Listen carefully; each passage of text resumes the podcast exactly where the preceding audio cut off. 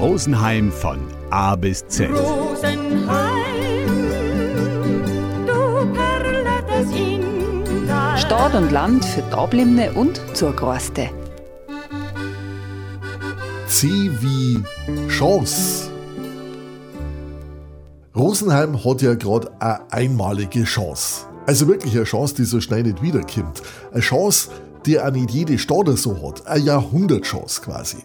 Ja, mitten in der Stadt kann ein ganz neues Stadtviertel entstehen.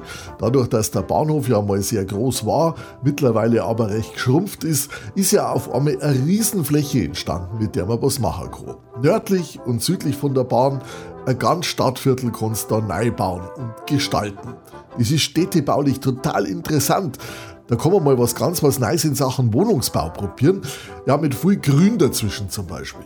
Kombinationen mit Büros und ein bisschen im Gewerbe, so wo sich die Sache mit der Nahversorgung praktisch von selber ergibt, wo du kein Nahversorgungszentrum bauen musst. Und Wohnungen, wo man tatsächlich einmal relativ leicht auch ohne Auto auskommen darf, weil man ja quasi mitten in der Stadt wohnt und der Bahnhof gleich daneben ist.